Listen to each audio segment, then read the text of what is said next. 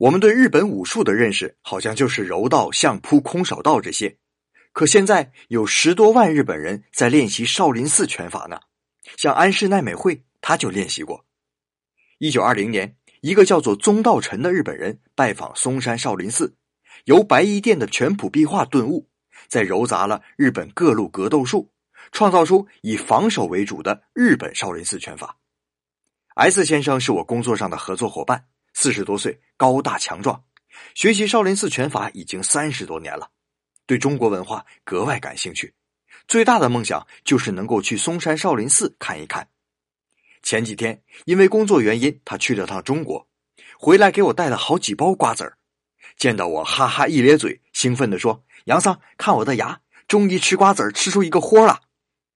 真希望像他这么可爱、这么喜欢中国的日本人再多一些呀。